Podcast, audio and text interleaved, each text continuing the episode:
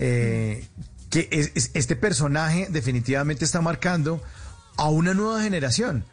Porque estoy seguro que la gente que tenía, eh, póngale, dos, tres años en el 2001, pues no pudo ver Pasión de Gavilanes porque eran unos niñitos. O a los niñitos que pronto estaban más grandes. Si tenían 10 años, 8, acuéstese mi hijo que van a tener que ir al colegio. Y muchas veces los papás no dejan a que los niños vean telenovelas, eh, pues las escenas y bueno. Igual Pasión de Gavilanes no tiene eso. Pero los papás a veces no. Eh, igual tiene que madrugar, mañana lo recoge la ruta, a dormir, a dormir, a dormir. Pues esos niñitos en este momento son los televidentes que tienen 21 años, 25, los nuevos televidentes del canal Caracol que están pegados todas las noches a Pasión de Gavilanes.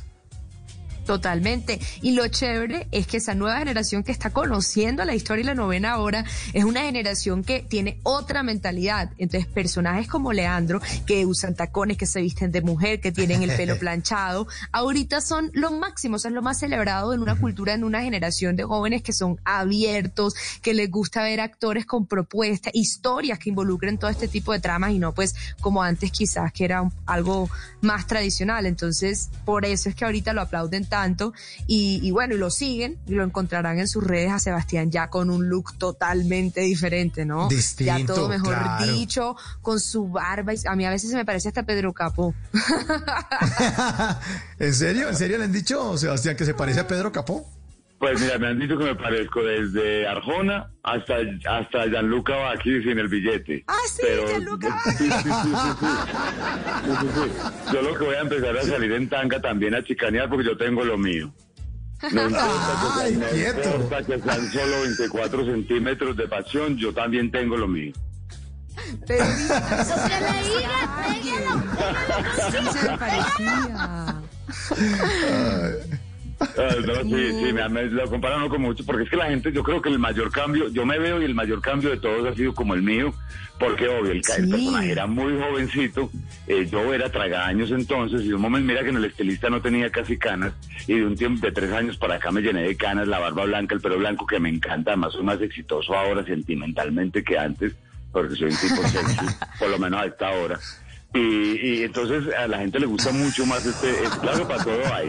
Tengo muchos admiradores que les gusta, les gusta Leandro así peinadito, afeminadito, pero tengo muchas seguidoras que les gusta este tipo ya maduro, canoso, porque como que las canas parece que como que por cada cana no sé qué tienen las yo creo que mientras más canas, no sé qué es lo que dicen, pero, pero parece que de los 50 como que son los nuevos 20. Pero total, pero Sebastián, pero ese look que tienes, la verdad, yo soy una del grupo de fanáticas que dice que te queda espectacular. O sea, yo voy para allá. Ah, pero la pregunta es, ¿eso va con un cuidado, no sé, físico, ejercicio? O sea, no, no, no solito, ¿no? yo no, yo soy, yo soy un tipo vanidoso, yo me cuido, yo me cuido de estar ligado, de, pues yo creo que es que el, peso te da, te da, no sé, pues justo te ves pesado en el escenario, te ves pesado en las escenas, no tienes la misma agilidad que cuando estoy liviano. Eh, y sí me cuido, yo soy de, que me, me, cuido la piel, me cuido mi pelo, que se me vea blanquito, que sí, que y de estar delgado básicamente. Claro, totalmente. Sebastián, ¿y es verdad que la televisión engorda? O sea, que la gente se ve más flaca en la calle y cuando sale por televisión, ah, mire, yo creo que antes cuando la televisión no era tan alta, tan alta definición, nos veíamos más gordos, pero ahora que se nos ve los poros, la arruga, la, todo se nos ve la televisión mientras más es más fiel, más, más eh, alta definición, ya nos vemos mucho más reales que antes. Mm. Entonces no creo, no creo que ahora nos vemos, nos vemos más gordos. Pues yo generalmente la gente no se sorprende porque soy tan flaco, sino que se sorprenden porque estoy muy viejo. claro. Porque la gente me está viendo de una novela que hicimos hace 17 años, un tipo viene y me dice, oh, claro. ¿tú eres, de la novela, ¿tú eres de la novela? ¿Tú eres Leandro? Yo sí me dice, pero estás hecho. ¿Ah? Pero señor, ¿usted qué novela está viendo? Pues Pasión de Gavilanes, pasó hace 17 años, demasiado tiempo. Pues yo también envejezco. Oye, claro, yo nunca había pensado eso, la reacción de los fanáticos de la producción cuando ven la televisión y después hoy en día y no hacen la relación de que eso fue hace 17 años, pero igual le deben decir... Claro, si vos ves, Paola está perfecta, Natasha está perfecta. Y entonces uno, yo estoy arrugado, yo estoy normal, yo estoy canoso, como, como una persona, pues que está bien, que me siento muy bien, me siento muy bien para la edad que tengo, me siento físicamente muy bien, yo no me enfermo de nada, tengo COVID, pero poquito. Entonces, eh, digamos que bien, o sea, bien. Oiga, pero ¿cómo hacen esas días para, para, para, o sea, uno ve a Paola Rey igual de linda que hace 17 años, ¿no? ¿no? yo estoy seguro que no lo confiesan, pero deben tener un pacto. Paola debe tener un pacto con alguien. Con alguien de, de, cachos y cola, sí. Es que es, imposible. absolutamente seguro porque está cada vez más mamacita. Entonces yo no sé, yo no lo entiendo. O la rabia, de ganas de mandar la cascara, revolcar, hacer el champú.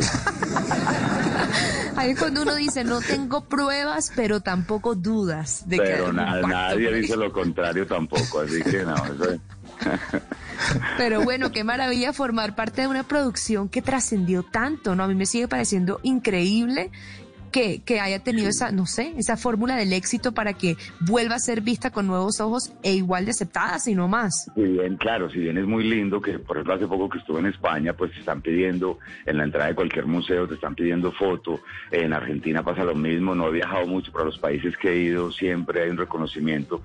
Sí debo confesar que hubo momentos en que, en que Leandro no me lo soportaba, porque gracias a Leandro me dejaron de llamar mucho tiempo, va muchos meses, eh, porque la gente se imaginaba que yo era así.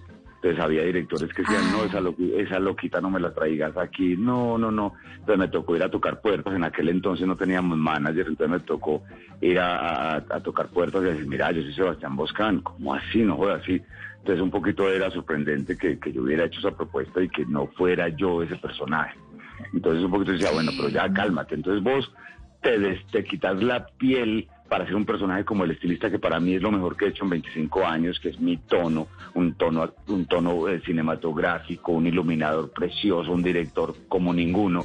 Y yo entonces monto este personaje y cuando me ven barbado, hecho mm, trizas, Leandro, o sea, hey, un momento, sí, entonces empieza, empieza como, como a caerse gordo, como que no, no, no lo superé, ¿será que, que no se superó ese personaje? En las noches la única que no se cansa es la lengua.